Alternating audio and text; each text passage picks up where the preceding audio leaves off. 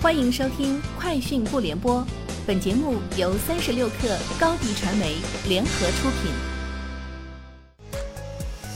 网罗新商业领域全天最热消息，欢迎收听《快讯不联播》。今天是二零二二年五月二十六号。中文在线在互动平台表示，公司与腾讯、百度在元宇宙业务进行探索合作。公司基于腾讯平台的智信链开展数字商品销售服务，双方就文体领域数字商品制作、交易、转移等场景进行合作。基于百度的熙壤元宇宙平台，百度为公司提供虚拟会场服务。今年字节跳动本地生活业务全年目标将提升至五百亿元。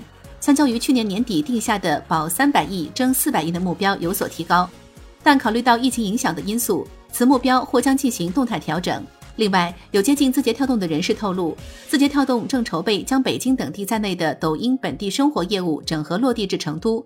抖音副总裁、本地生活服务负责人韩尚佑已去往成都沟通相关事宜。淘宝正式上线新功能保价中心，向全部用户开放。据介绍，用户可点击一键保价来申请价格保护，在保价期内，商品降价即可退差价。今年六幺八期间，天猫预计共有一千九百万款商品支持一键保价服务，保价时间从付款日持续到七月五号，最长三十五天。去哪儿大数据显示，二零二二年端午假期具有社交性的产品销量最高，自动帐篷、便携式桌椅的配货时间从一周延长至半个月。全国露营订单量同比去年增幅超四成。端午国潮文创礼盒上线两周就已告罄。据越南《西贡时报》和越南《快报》报道，苹果 CEO 蒂姆·库克表示，公司将考虑增加在越南供应商数量。越南总理范明正本月访问美国加州期间，曾与库克会晤。报道称，苹果公司在越南有三十一家合作工厂，这些工厂雇有近十六万名工人，为苹果生产面板、摄像头和显示屏。亚马逊首席执行官安迪·贾西日前表示，公司目前的重中之重是重新回到一个比较健康的盈利能力上。